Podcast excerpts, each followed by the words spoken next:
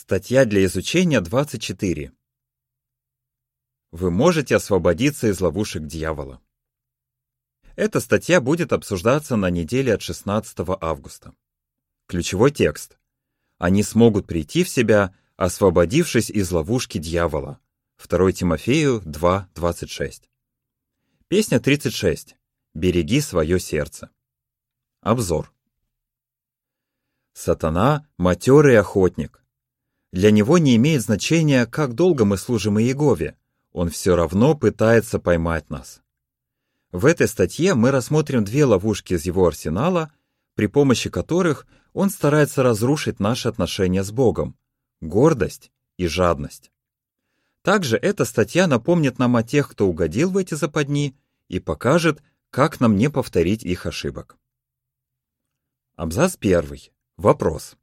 Чем сатана похож на охотника? Цель охотника известна. Он хочет поймать добычу или убить ее.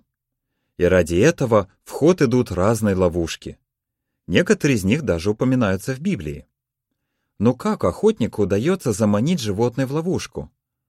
Он изучает его повадки, узнает, где оно обитает и какая приманка вызовет его любопытство.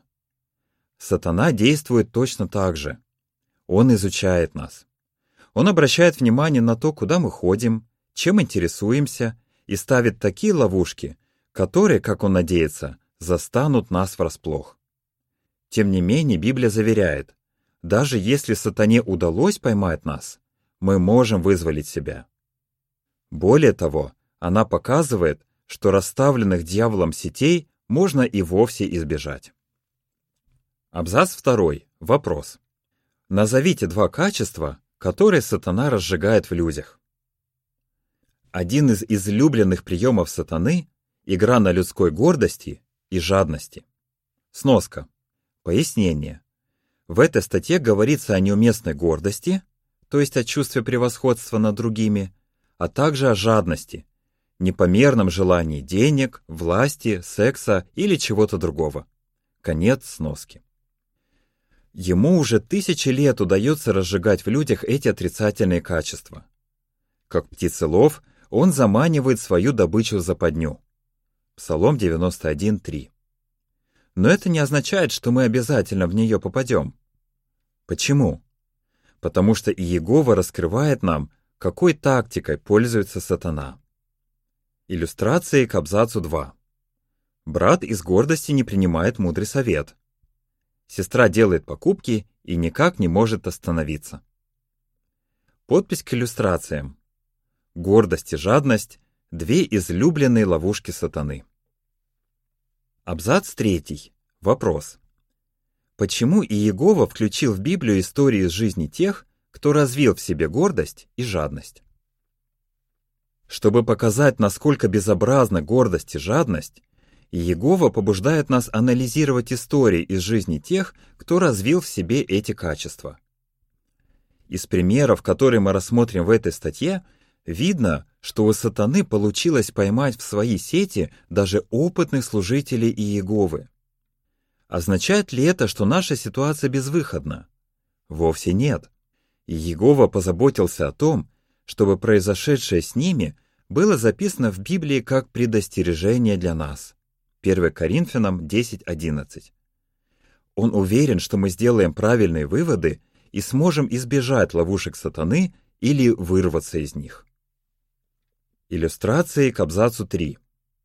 Гордым стал один из небесных сыновей Бога, а также царь Озия.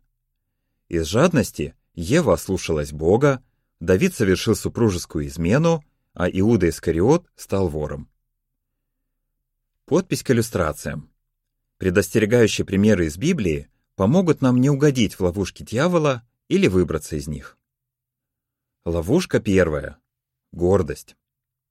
Абзац четвертый. Вопрос. К чему ведет гордость? Сатана хочет, чтобы мы стали гордыми. Он знает, что если мы позволим неуместной гордости завладеть нами, то станем такими же, как он, и потеряем возможность жить вечно. Апостол Павел предупреждал христиан, что тому, кто возгордится, будет вынесен такой же приговор, как и дьяволу. Такая опасность подстерегает каждого из нас, как тех, кто в истине недавно, так и тех, кто служит Иегове многие годы. Абзац пятый. Вопрос. В чем, согласно Экклезиасту 7, стихам 16 и 20, может проявиться гордость? Гордость – это проявление эгоизма. Сатана хочет, чтобы мы сосредоточились на себе, а не на Иегове, особенно когда в нашей жизни не все гладко. Предположим, вам предъявили необоснованные претензии или обошлись с вами несправедливо. Как вы поступите? Сатана будет рад, если в этой ситуации вы станете винить Иегову или его организацию. Он хочет, чтобы вы пришли к выводу, будто единственное решение этой проблемы – все взять в свои руки, а не следовать указаниям, которые Иегова дает в своем слове. Прочитаем Экклезиаст 7, стихи 16 и 20.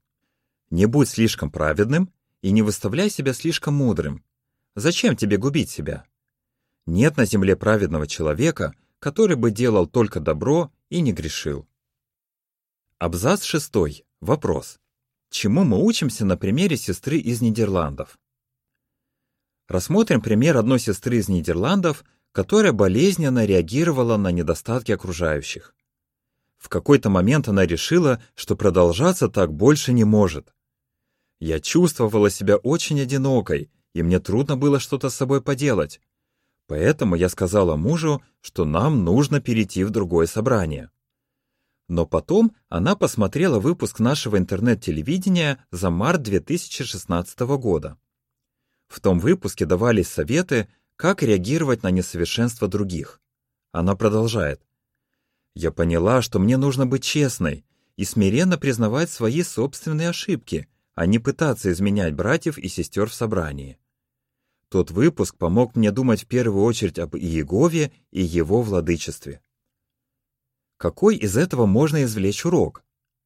Если нам трудно с кем-то ладить, нужно обращаться к Иегове и умолять его помочь нам смотреть на других его глазами.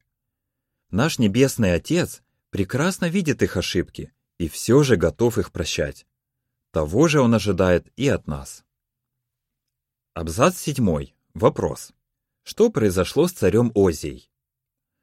Гордость подтолкнула иудейского царя Озию отвергнуть совет и поступить самонадеянно.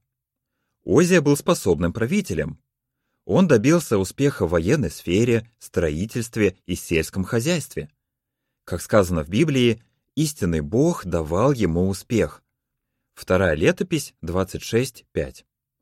Однако дальше говорится, когда он стал сильным, его сердце возгордилось, и это погубило его. Вторая летопись 26.16.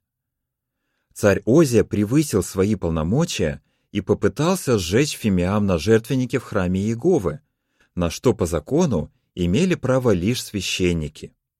И Иегове пришлось наказать Озию за гордость. Он поразил его проказой, и тот оставался прокаженным до дня своей смерти. Вторая летопись 26.21. Абзац 8. Вопрос. Как слова из 1 Коринфянам 4, стихов 6 и 7 помогут нам не возгордиться? Может ли кто-то из христиан сегодня угодить в ту же ловушку, что и царь Озия? Рассмотрим пример Хосе. Он был преуспевающим бизнесменом, служил старейшиной в собрании и пользовался уважением братьев и сестер. Хосе выступал с речами на конгрессах, и районные надзиратели советовались с ним по разным вопросам. Он признается, «Я стал рассчитывать только на свои способности и опыт, а на Иегову совсем перестал полагаться. Казалось, со мной никогда ничего не случится, поэтому я начал игнорировать предупреждения Иеговы. Хосе совершил серьезный грех и даже был исключен из собрания. Несколько лет назад его восстановили. Вот к какому выводу он пришел. И Егова показал мне, что самое важное это не титул и положение, а то, послушны мы ему или нет. Давайте не забывать, все наши способности или почетные обязанности в собрании от Иеговы. А гордые люди для Иеговы бесполезны. Прочитаем 1 Коринфянам 4, стихи 6 и 7. «И это, братья, я применил к себе и к Аполлосу для вашего блага, чтобы на нашем примере вы усвоили правило не выходить за рамки написанного, чтобы никто из вас не превозносился и не ставил одного выше другого. Благодаря кому ты отличаешься от другого? И что есть у тебя, чего ты не получил? А если получил, то почему хвалишься, как будто не получил? Ловушка вторая. Жадность. Абзац девятый. Вопрос. К чему жадность подтолкнула сатану и Еву? При одном упоминании слова «жадность» на ум приходит ангел, ставший сатаной дьяволом. Первоначально у него наверняка было много почетных обязанностей в служении Иегове. Но этого ему было мало. Он захотел, чтобы другие ему поклонялись. Так он посягнул на то, чего по праву достоин лишь Иегова. Сатана хочет, чтобы мы стали такими же, как он. Он стремится заронить людям в сердце мысль, будто того, что у них есть, им недостаточно. Именно эту тактику он избрал в случае с Евой. Как мы знаем, Иегова поселил Еву и ее мужа в прекрасном саду, где еды было предостаточно. Они могли есть досыта со всех деревьев в саду, за исключением одного. Бытие 2.16. Тем не менее, сатана обманул Еву, представив все так, что для счастья ей якобы нужно съесть плоды именно с этого дерева. Ева решила, что ей действительно чего-то не хватает, и захотела большего. К чему это привело, нам всем хорошо известно. Ева совершила грех и в конце концов умерла. Абзац 10. Вопрос. Как царь Давид попал в ловушку жадности? Жадности поддался и царь Давид. Он был обязан Иегове очень многим. Бог даровал ему богатство, известность, победы в сражениях. Давид был благодарен Иегове за эти подарки и даже сказал о них «Не смогу перечислить все их множество». Псалом 45. Но в какой-то момент Давид забыл обо всем этом и решил, что ему нужно больше. Хотя у него было несколько жен, он разжегся страстью к Версавии, замужней женщине. Давид переспал с ней, и она забеременела. Но он не ограничился супружеской изменой, а еще и подстроил убийство ее мужа, Урии. О чем Давид только думал? Неужели он считал, что Иегова ничего не видит? Хотя Давид многие годы верно служил Иегове, он пошел на поводу у жадности и дорого за это заплатил. К счастью, со временем Давид признал свою ошибку и раскаялся. Он был несказанно благодарен Иегове за то, что тот его простил. Абзац 11. Вопрос. Что, согласно Ефесянам 5, стихам 3 и 4, поможет нам не стать жадными? Чему нас учит случай с Давидом?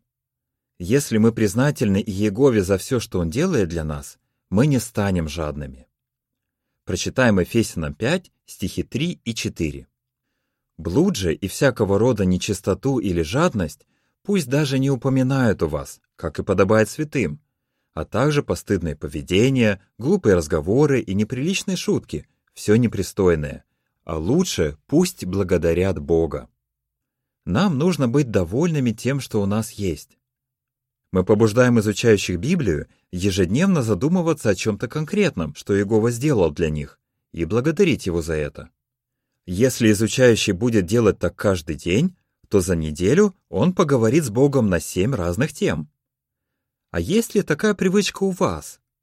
Размышление над тем, что Иегова делает лично для вас, поможет вам быть благодарными. А если вы испытываете благодарность, вас наполняет довольство.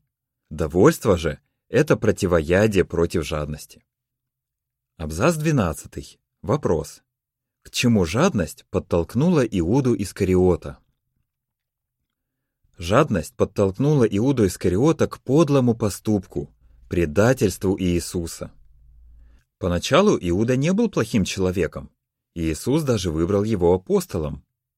Судя по всему, Иуда был надежным и способным. Неспроста ему доверили ящик для денег, которые Иисус и апостолы использовали, чтобы покрывать свои расходы в служении. Сегодня мы назвали бы эти средства пожертвованиями на всемирную деятельность. Но в какой-то момент Иуда начал приворовывать, и это несмотря на то, что Иисус многократно предупреждал о том, как опасна жадность. Но Иуда не внял тем ясным предостережениям. Абзац 13. Вопрос.